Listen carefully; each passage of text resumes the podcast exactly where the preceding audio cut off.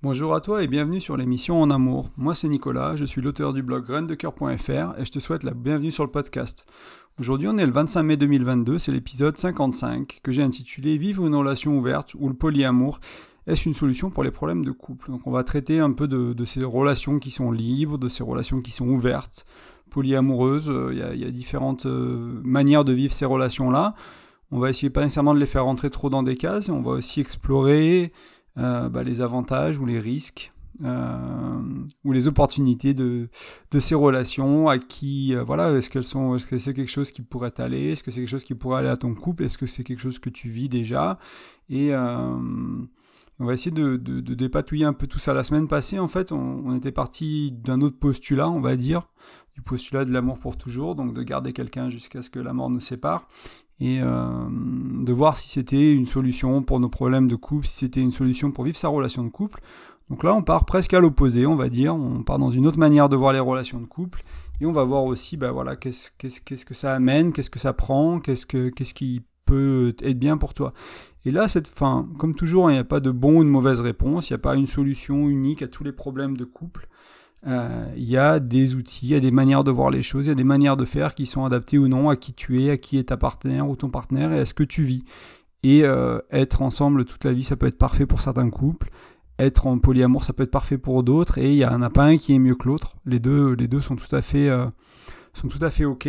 Et, c'est une expérience différente de vie et ça correspond pas à tout le monde. Et c'est vraiment ce qui est important pour moi sur ce podcast, sur le blog, c'est d'amener en fait différents outils, différentes manières de penser au couple qui n'est pas nécessairement le schéma dans lequel la société veut qu'on rentre, euh, sans pour autant te pousser à aller à un endroit ou à un autre. Euh, je ne pousse pas à l'ouverture de la relation, c'est euh, là, c'est quelque chose qui est possible, c'est quelque chose qui est peut-être envisageable pour certains couples. Et et c'est pas une voie sans marche arrière non plus, c'est quelque chose qu'on peut essayer, qu'on peut refermer, c'est une porte qu'on peut refermer plus tard, etc. C'est une porte qui est risquée d'ouvrir.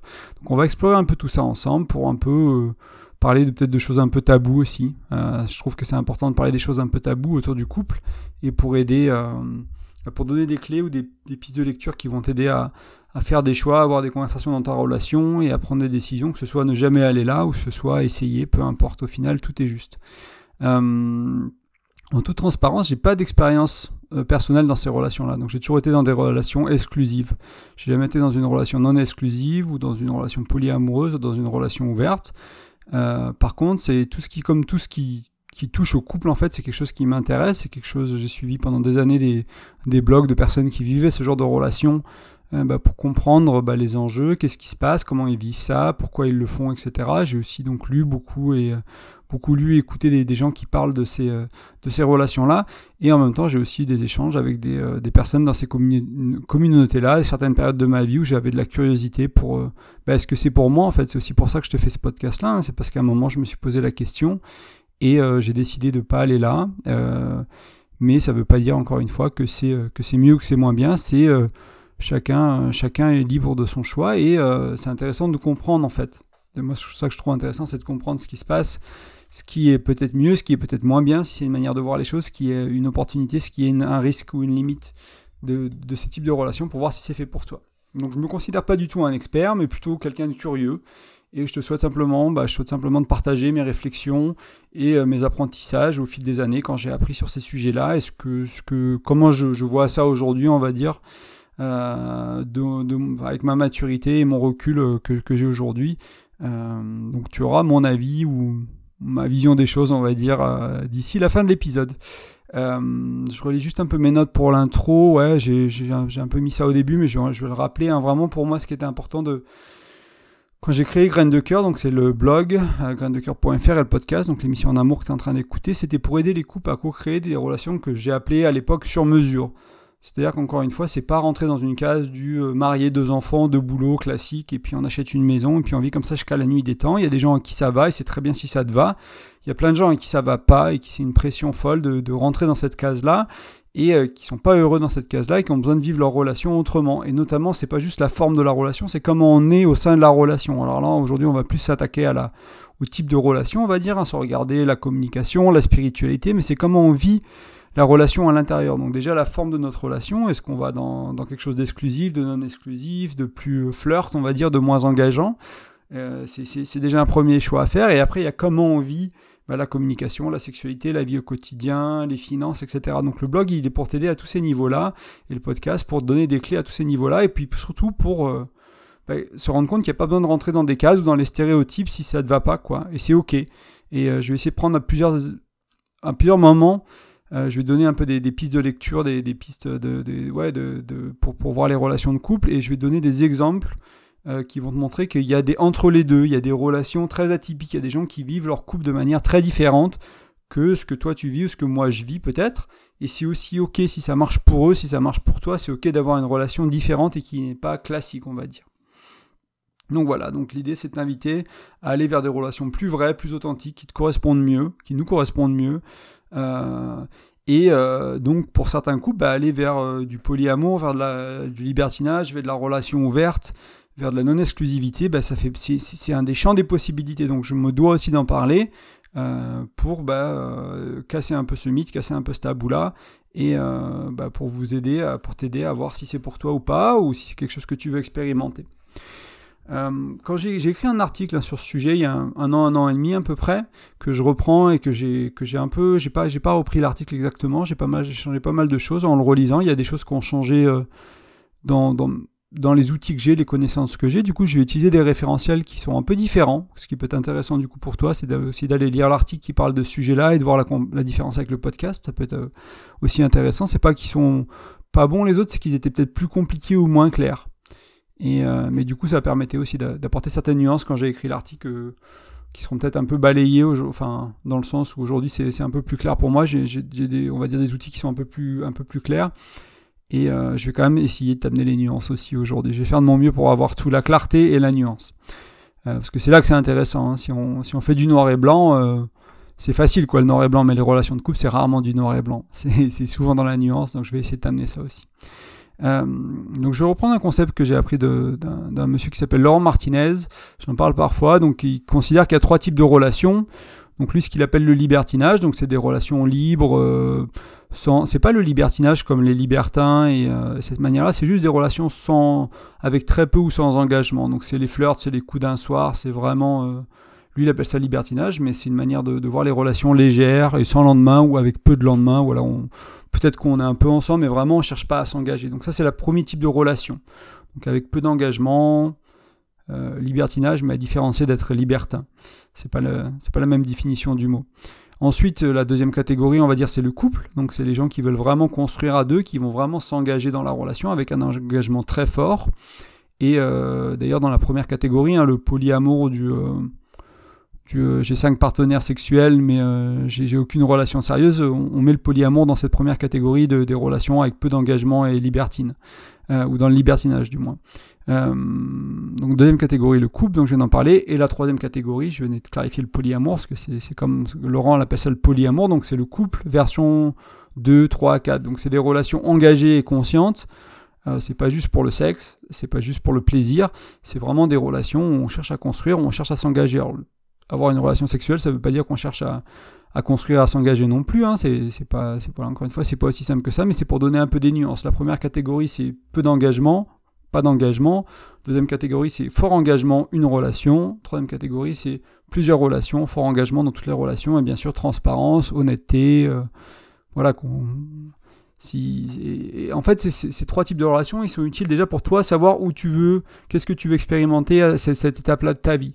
Peut-être que tu as été en couple et tu te dis, bah, des, relations plus légères, ça me ferait du bien pendant un peu de temps, j'ai un peu du mal à me remettre, ou l'inverse, où j'étais en couple, mais euh, le polyamoureux, avoir deux trois, deux, trois projets euh, sérieux en même temps de couple avec plusieurs personnes, ça m'intéresse. Est-ce que ou vivre en coloc à plusieurs couples, enfin voilà, en mode polyamour, etc.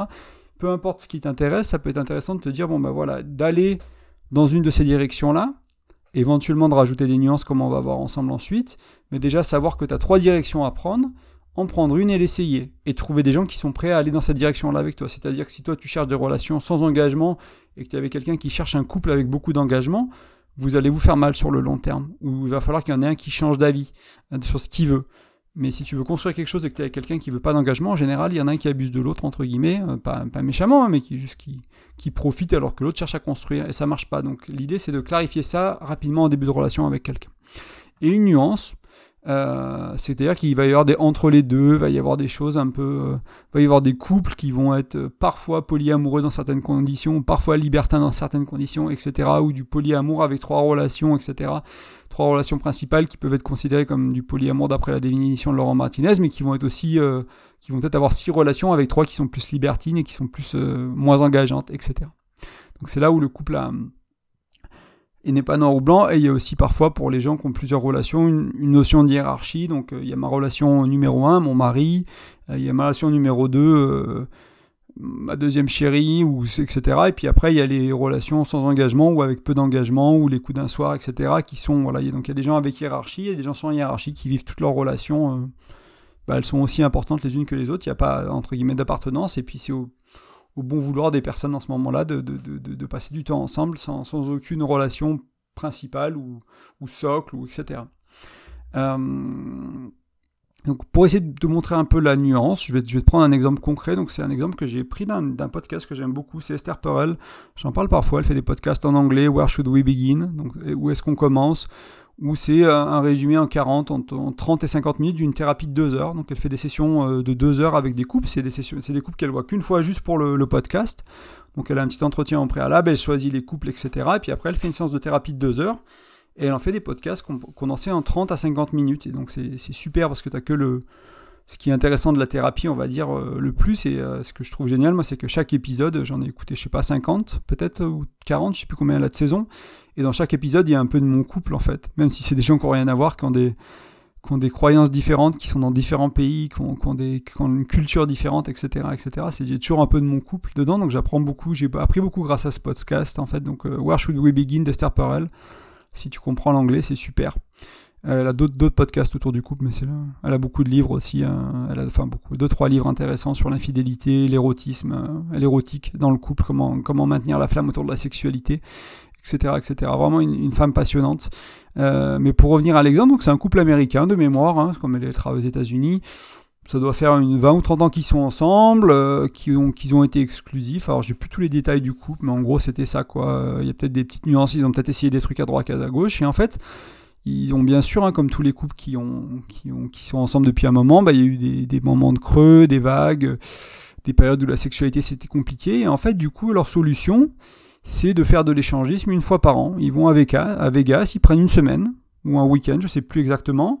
Et euh, pendant euh, ce week-end-là, ils sont libres de d'expérimenter, de d'échanger. de l'échangisme qu'ils font, mais ça pourrait être du polyamour, enfin pas du polyamour, ça pourrait être des relations euh, ouvertes, on va dire ouvrir le couple pour un week-end, etc., pour une semaine. C'est comme ça qu'ils vivent leur couple. Et je sais plus, ça fait combien de temps, 5 ou 10 ans, un truc. Enfin, c'est pas nouveau dans leur relation. C'était pas une solution euh, récente et rapide, quoi. C'était quelque chose d'établi et qui leur faisait beaucoup de bien parce que du coup, ils avaient leur socle, ils avaient leur couple principal euh, à la maison. Ils se choisissent, ils vivent ensemble, ils créent une vie ensemble. C'est important pour beaucoup de couples hein, de créer cette vie avec quelqu'un. C'est pour ça que les, couples anarchiques où il n'y a pas il a pas de priorité, etc., où peut-être on se projette moins, sont, sont, sûrement moins, moins dominants, on va dire. Il y a cette envie de, se projeter et de, de, créer un projet à deux, un projet de vie, un projet de famille, euh, etc mais euh, c'était leur solution. Donc là aussi, tu vois, c'est une nuance qui est intéressante. C'est euh, une fois par an, bah, on, est, on est libertin, on est, on est non exclusif, on est échangiste, etc., etc. Et eux, ça leur allait, ça leur permettait d'avoir ce petit piment autour de la sexualité, autour de, pas que de la sexualité, de l'émotionnel. Il y a bien plus que ça hein, dans le dans, l'échangisme ou même dans, les relations ouvertes où on peut penser que c'est que du sexe, il y a beaucoup plus que ça qui, se joue. Il y a, l'émotionnel, il y a les quatre dimensions du couple, hein, l'émotionnel, l'intellectuel, le spirituel et le sexuel qui sont, là et euh, on cherche, à travers la sexualité, on cherche parfois une connexion différente. Euh, enfin, à l'un de ces niveaux-là. Donc voilà un exemple de nuance. Je sais pas si ça te parle, je te donnerai un autre plus loin. Euh, mais avant qu'on continue, j'aimerais qu'on revoie ensemble les, trois plus grosses opportunités que je vois, moi, des relations non exclusives, pour, pour les appeler comme ça, polyamour, libertine, etc. etc. Euh, et j'ai pas dit avantage. Alors j'ai dit avantage dans la présentation, c'est une erreur. Euh, je parle d'opportunités. Parce que il y a des couples qui vont vers là, dans, vers, dans cette direction-là. Ça fait 10 ans qu'ils sont ensemble. Ils se disent, bon, bah tiens, si on pimentait un peu notre vie sexuelle, après tout, pourquoi pas, allez, on tente, euh, on ouvre le couple, on, a un autre couple avec qui on fait des soirées, on, voilà, on est polyamoureux, on ouvre le couple le polyamour, peu importe le, la décision. Mais en fait, il, il transforme pas ces opportunités en avantages. C'est vraiment pas si simple et l'idée peut être séduisante, et on parlera plus tard des risques, hein, mais c'est un des risques. Euh, l'idée peut être séduisante, mais ça, ça se concrétise pas toujours bien et ça détruit pas mal de couples aussi. Donc voilà, c'est ne pas se laisser juste séduire par l'excitation de, faire l'amour avec quelqu'un d'autre ou de, faire des nouvelles rencontres. C'est pas voilà, ça peut faire envie sur le coup. Euh, je mentirais si je disais que ça m'a jamais fait envie, et en même temps, c'est aussi quelque chose qu'il faut décider avec vraiment, avec vraiment conscience. Et ça veut pas dire qu'on va pas faire d'erreur, ça veut pas dire que ça va pas plaire, etc. Hein. A pas, on n'a pas à tomber juste, on n'a pas, on peut faire l'expérience et revenir, on peut faire l'expérience et ne jamais revenir, peu importe euh, le choix qui en suit. Donc les trois opportunités. La première, eh ben, celle qui m'est venue en discutant avec des gens qui vivaient le polyamour notamment. Euh, et j'imagine, je peux l'étendre enfin, facilement dans, aux gens qui ont, des relations, euh, on va dire, sexuelles ouvertes. c'est la satisfaction des besoins. Donc là, bien au-delà des besoins sexuels, mais notamment, ça peut être une variété, ça peut amener une sorte de variété au niveau de, des corps, des énergies, des plaisirs, des, euh, des, langages érotiques des personnes avec qui on, a ces rencontres.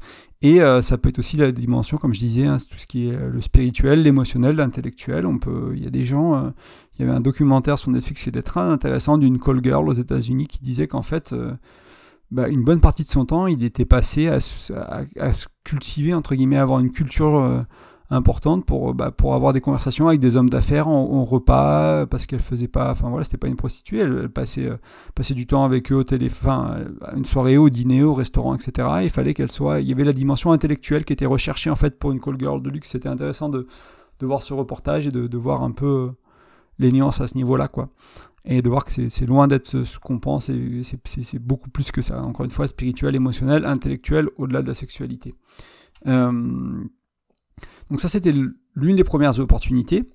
Euh, moi, une des, une des choses qui m'a fasciné quand je me suis intéressé à ces, euh, bah, tout ce qui touche au polyamour ou aux, relations ouvertes, même si je, encore une fois, même si j'ai pas décidé d'aller vers ça, c'était ce côté euh, quand j'ai discuté avec des gens qui étaient dans ces milieux-là, la, la sagesse qu'ils avaient appris, la, alors ceux qui sont justement, je disais que c'était pas pour tout le monde, il y en a qui sont qui se traumatisent, qui se blessent avec ces relations-là, mais les gens qui avaient vraiment réussi, qui avaient travaillé sur eux, sur leur amour propre, sur leur euh, détachement à la jalousie, sur leur dépendance affective, hein, sur un travail profond au niveau des croyances, sur ce qu'on veut dans le couple, de ce qu'on veut pas, briser les chaînes et les schémas classiques et, ou limitants qu'on a. Enfin, il y a vraiment un, côté dev perso. Et en fait, c'est pour ça que je suis pas allé vers ces relations-là. C'est je me suis rendu compte qu'au début, j'étais séduit par ces, aspects-là en me disant, bah, ça va m'apporter tellement. Et je me suis rendu compte que j'avais pas besoin de vivre ça pour, euh, pour travailler là-dessus à, cette vitesse-là ou à cette hauteur-là en fait. Et euh, il y a vraiment ce côté je trouvais passionnant et j'ai rencontré des gens qui avaient vraiment avancé sur, sur ce chemin-là quoi de dev perso, de, de, spiritualité, de développement personnel pour ceux qui je sais que dev perso ça parle pas de à tout le monde, euh, donc développement personnel j'ai trouvé ça vraiment très intéressant en fait d'aller vers là et euh, ça fait vraiment avancer très vite de se plonger dans ces insécurités. En fait, moi j'ai une, de mes mentors qui me, je lui parlais de ma jalousie, elle me disait mais en fait plonge dedans, regarde là ta jalousie, expérimente avec, etc., etc. Pas, n'aie pas peur, ne cherche pas à contrôler la jalousie en mettant des limites dans ta relation. Euh, ça veut pas dire qu'il faut pas mettre, euh, ça veut pas dire qu'il faut aller vers une relation ouverte pour autant, mais ça veut dire qu'il faut c'est ok d'être jaloux, beaucoup de gens le sont, il faut la regarder en face en fait, il faut plonger dedans, et si tu plonges dans, dans la non-exclusivité, bah, tu vas plonger dans, tes insécurités, dans ta jalousie, dans ce genre de trucs-là, sans aucun doute. c'est souvent l'une des premières choses qui se passe et, qui est très intéressant à avancer. J'ai beaucoup de respect, moi, pour les gens qui, euh, qui font ce chemin-là, qui font ce travail-là, que ce soit dans des relations exclusives ou non exclusives, peu importe, parce qu'encore une fois, il n'y a pas besoin d'aller dans la non-exclusivité pour le faire.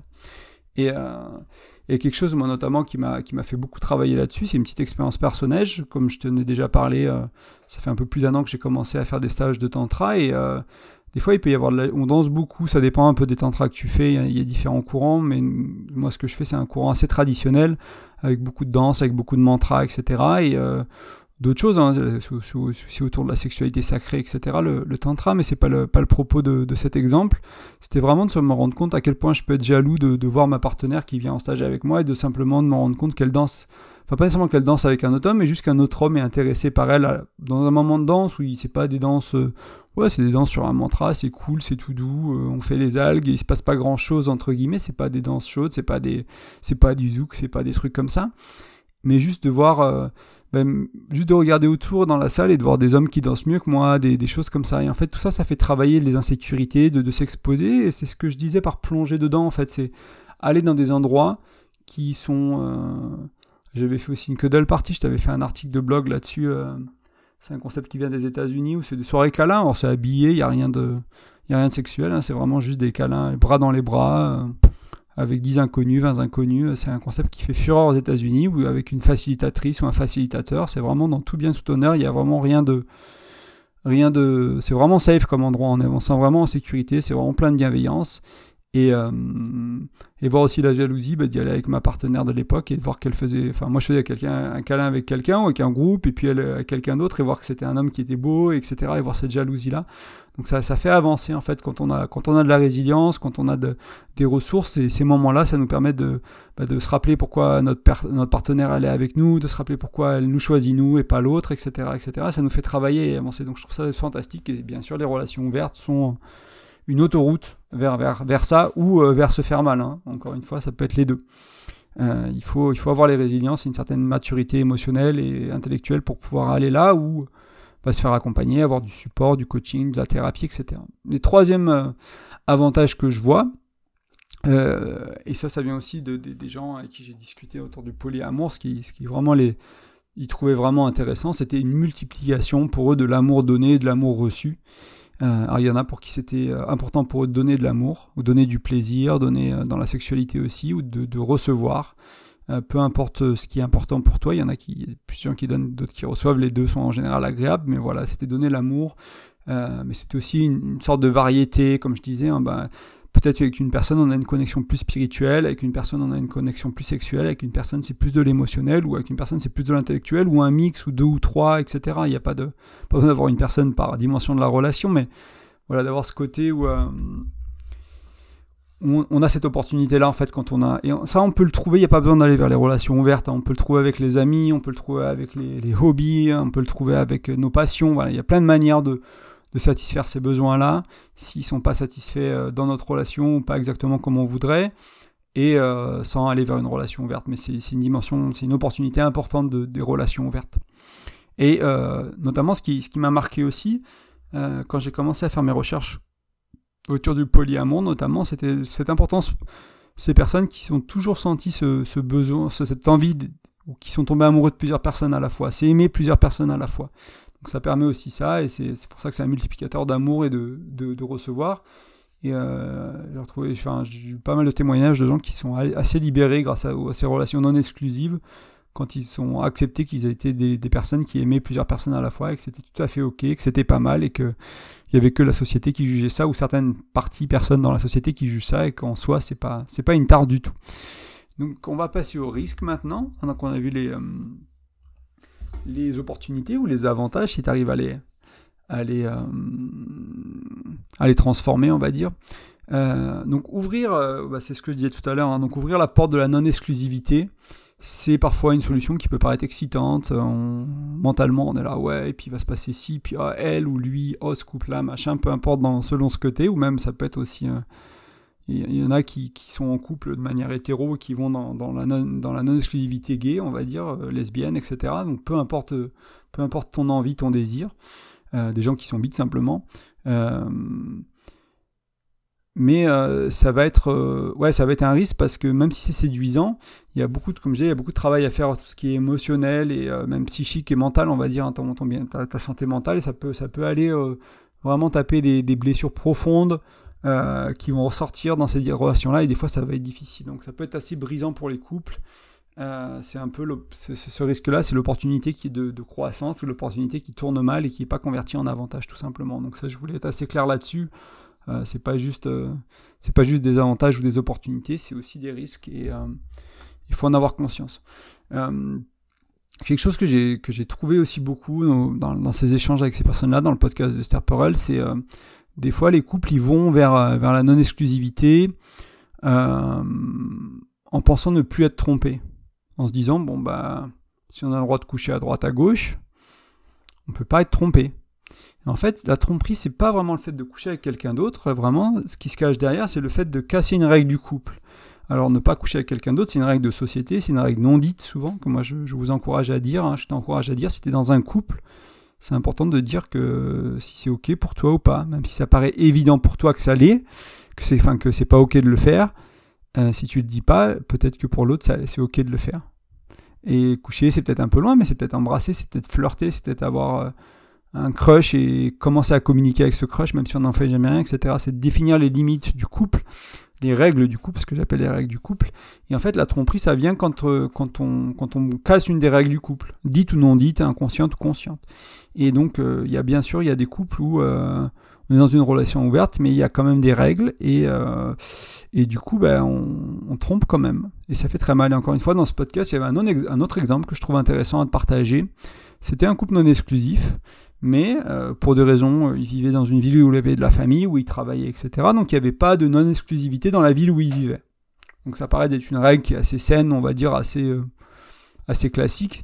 De ce que j'ai vu aussi des fois c'est bon voilà on, est euh, on a le droit au coup d'un soir mais pas trop près de la maison quoi. Pas trop près du foyer. Ça limite aussi des risques de relations parallèles de s'accrocher. C'était pas du polyamour c'était juste du, ils ont le droit de coucher à droite à gauche s'ils veulent mais ils n'ont pas le droit d'avoir une relation en parallèle d'où le fait de ne pas être dans la même ville aussi mais c'était aussi pour des raisons professionnelles et familiales et bien sûr au bout d'un moment ils ont fait ça pendant des années ça marchait très bien et là il y a eu un crush dans la même ville. je ne sais plus si c'est une collègue de boulot, une amie, un truc comme ça, mais de mémoire, c'est l'homme qui a ce crush-là, et il finit par acter ce crush, crush parce que bah voilà, il finit par coucher avec la personne, parce qu'au final, la limite entre coucher avec la nana de, la ville d'à côté ou celle dans sa ville, elle n'est pas si elle est pas si grosse hein, pour lui. Enfin, sur un, sur un coup de sang chaud, sur une envie, sur quelque chose qui. Ça peut paraître pas grand chose, mais en fait, pour eux, et c'est pour ça qu'ils étaient en thérapie, euh, qu'ils étaient en thérapie, c'était aussi violent que, que coucher, euh, que ta chérie qui te trompe ou ton chéri qui te trompe dans une relation exclusive, en fait, parce que ça a cassé une des règles du couple et ça a touché à la confiance du couple, tout simplement. Et, euh, quand on abîme la confiance du couple, hein, qui est l'une des fondations de, des relations de couple, et eh ben ça secoue vraiment la relation quand on l'abîme. Hein. Pas nécessairement qu'on la casse, mais qu'on l'abîme, qu'on ça fait trembler la maison. C'est un beau tremblement de terre pour le couple et c'est compliqué. Donc là aussi, il faut se rendre compte que euh, c'est pas une solution magique. Ça veut pas dire ne pas être trompé. Ça dépend des règles de ton couple. Et moi, j'invite toujours à définir les règles du couple. J'ai des articles euh, qui en parlent, des podcasts qui en parlent. C'était des quasiment mes premiers articles sur le blog. C'était euh, c'est quelque chose qui est important et qu'il faut faire au fil de au, fur et à mesure de la relation. se dire ben voilà, qu'est-ce qu'on qu'est-ce qui est ok pour nous, qu'est-ce qui est pas ok pour nous, qu'est-ce qu'on s'autorise à vivre qu'est-ce qu'on s'autorise pas à vivre, c'est important. Et enfin, la troisième, euh, le troisième risque, c'est d'imaginer que c'est mieux d'aller vers la non-exclusivité. Qu'il y, a, un monde dans lequel, euh, moi je suis un peu, je suis un peu tombé là-dedans au, début, et euh, des fois ça revient un petit titiller, ce sentiment de, de c'est une évolution, entre guillemets. Et je mets des nuances que j'ai pas mal cheminé là-dessus. au début, je, quand j'ai écouté ces vidéos d'un couple américain que je trouve magnifique, quoi. Vraiment la manière dans laquelle ils gèrent leurs relations, leur euh, polyamour non exclusif, ils se catégorisent un peu entre les deux. Ils sont pas vraiment. des fois, ils vivent avec une autre personne, des fois avec deux autres personnes, des fois, ils ont juste des partenaires sexuels, plus ou moins, etc. Ils sont un peu en tout ça. Ils sont, sont pas vraiment dans une case, quoi. Ils évoluent au fil des années. Euh, et euh, je me disais, quelle, quelle maturité vis-à-vis de ouais, de comment ils gèrent, ils, font des vidéos, ils, ils, parlent vraiment de leurs problèmes face caméra, de, leur, de angoisse, de leurs insécurités quand il se passe quelque chose, même s'ils le font depuis des années. Hein, des fois, ton mec, euh, t'as beau, être, euh, dans une relation non exclusive ou ouverte depuis des années, ton mec il rencontre une nana qui te met vraiment en, en, en insécurité ou l'inverse, hein, euh, c'est compliqué quoi.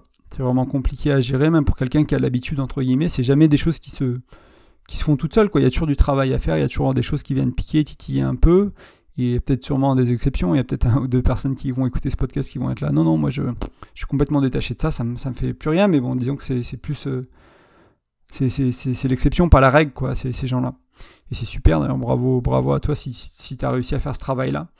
Euh, mais voilà, c'est pas nécessairement voir la non-exclusivité, comme la progression des relations de couple. C'est pas une échelle, il n'y a pas un, mieux, un moins bien, un avant, un après. Euh, ça dépend. Il y a des couples pour oui c'est mieux, il y a des couples pour qui c'est moins bien. Il y a des périodes de la vie où c'est mieux, il y a des périodes de la vie où c'est moins bien. Ça dépend des couples, ça dépend des personnes, ça dépend de quitter de ta partenaire, de votre relation. Par contre, ce que je trouve intéressant, c'est de d'aller de tendre vers la capacité de pouvoir faire ce choix. Parce qu'il y a des gens aujourd'hui qui sont incapables de faire ce choix. ils n'ont pas, ils ont pas développé, on va dire, les, les, bonnes. Il y a trop de jalousie, il y a trop de contrôle, il y a trop d'appartenance, il y a trop de dépendance affective. Ils, ils, s'ils rentreraient dans ces relations-là, enfin, ça, les, ça leur fendrait le cœur et l'âme et ils n'y arriveraient pas. Et, et, pas de jugement. Hein, si, enfin, voilà, c'est vraiment. c'est juste pour dire que le, le, mot, enfin, mon idée ici, c'est de, de, travailler vers soi pour se détacher. Enfin, moi, ça m'a toujours intéressé. Je sais pas pour toi, hein, c'est à toi de voir hein. euh, si ça te parle, mais moi, ça me parle beaucoup de me détacher de ma jalousie, du plus que je peux. Petit à petit, enlever des couches de jalousie. J'ai jamais été quelqu'un de très jaloux. J'ai jamais été quelqu'un de trop jaloux. J'ai toujours toujours eu un peu de jalousie et j'avais envie de ne pas amener la lourdeur de la jalousie dans ma relation le moins possible. C'est-à-dire que ça veut dire pas dire qu'elle sera jamais là, ça veut dire que si elle est là, je sais la gérer. C'est-à-dire que si elle est là, je sais l'accueillir, je sais faire en sorte que ça ne me mette pas en insécurité pendant des semaines et que je sois pas en train de demander du réconfort et demander que mon, ma chérie elle me, me montre ses textos, qu'elle me montre son téléphone et, et puis tu as parlé assis, puis tu fais ça avec lui, est-ce qu'il n'y a pas, enfin voilà, pas être dans, dans, du contrôle, dans de la paranoïa, vraiment être dans la légèreté et pas amener de la lourdeur, parce que je trouve que la jalousie ça amène de la lourdeur dans la relation, donc j'ai toujours voulu me détacher de cette, au mieux que je peux de, cette jalousie et d'avancer sur ce chemin-là. Et, euh, et donc ça, à un moment donné, je pense que quand on travaille, on, va avoir cette capacité où on serait presque prêt. C'est comme pour les enfants, je crois qu'on ne peut jamais vraiment être prêt à vivre du non-exclusif euh, complètement. Mais à un moment, ça devient un vrai choix. C'est-à-dire qu'on a l'ancrage, on a la résilience, on a les outils, on est assez bien, on a travaillé sur notre dépendance affective, on a réglé toutes ces blessures, toutes ces choses du passé pour pouvoir se dire, ben, ben je fais le choix de rester dans l'exclusivité où je peux aller dans la non-exclusivité, jouer avec cet univers-là et je suis bien, ça va me secouer, ça va me. Voilà, ça va, c'est pas que ça va se passer comme crème et que ça, va rien se passer, hein, mais je, suis vraiment dans une position de choix. Et je trouve que c'est intéressant de tendre vers ça, pas parce que ça, impose à, faire un nouveau choix, donc c'est pas une évolution dans ce sens-là, c'est pas la non-exclusivité, l'évolution de l'exclusivité, mais par contre, on peut aller vers une qualité de relation qui est plus saine, sans pour autant euh, je vais essayer de reformuler. Donc on peut aller dans une... Oui, on, va travailler sa dépendance affective et toutes ces choses-là que je, discutais tout à l'heure, sa jalousie, au point de pouvoir... On continue de choisir l'autre consciemment, mais on pourrait presque, si on voulait, aller vers la non-exclusivité. Mais ça ne veut pas dire qu'on va faire ce choix. En fait, moi j'ai rencontré des gens qui ont atteint ce point-là, qui se sont dit, bah ok, c'est l'évolution, je vais aller vers la non-exclusivité, ils se sont rendus compte que ça leur allait pas. Ils sont revenus en arrière. Et du coup, ils ont cette capacité à vivre deux relations à la fois, d'avoir une chérie, un chéri, des, relations sexuelles, etc. Mais en fait, eux, ce qu'ils veulent, c'est un couple. Ils veulent un couple. Si je reprends les trois définitions du début, qui étaient libertinage, couple, polyamour, ils sont allés dans le polyamour, ils étaient dans le couple, ils ont atteint un niveau où ils peuvent vivre euh, sainement, sereinement, euh, autre chose. Mais c'est pas, pas leur choix en fait. Et donc, je pense que c'est important de tendre vers ça, d'avoir cette question de choix. Et après, le choix t'appartient, tu fais ce que tu veux, tout est OK euh, selon ton choix à toi. Mais vivre dans la dépendance affective, dans le contrôle, dans la jalousie, bon bah écoute, euh, si, c'est ce que tu as envie de vivre, euh, libre à toi, mais moi c'est pas c'est pas mon inspiration, c'est pas ce que je partage ici, et ça veut pas dire qu'il y en a pas et que c'est pas c'est pas le bienvenu, il hein. faut accepter ce qui est là, et s'il y en a, c'est ok, et encore une fois, pas de jugement, pas de jugement de d'où on en est, d'où j'en suis, d'où tu en es, euh, mais aussi en même temps cette envie d'évoluer et cette envie d'avancer sur quelque chose. Donc voilà, on a fait le tour des trois risques, on a fait le tour des trois euh, opportunités slash avantages. Euh, à ce stade, je me demande un peu qu'est-ce que tu en penses, toi? Qu'est-ce qui te parle? Est-ce que c'est est, que ça, est-ce que ce à quoi tu t'attendais, ce podcast, quand tu as vu le titre? Est-ce que ça répond à tes interrogations? Est-ce que tu as des, euh, des retours à faire peut-être sur tes expériences personnelles, que tu sois resté dans l'exclusivité dans ou que tu sois allé explorer la non-exclusivité?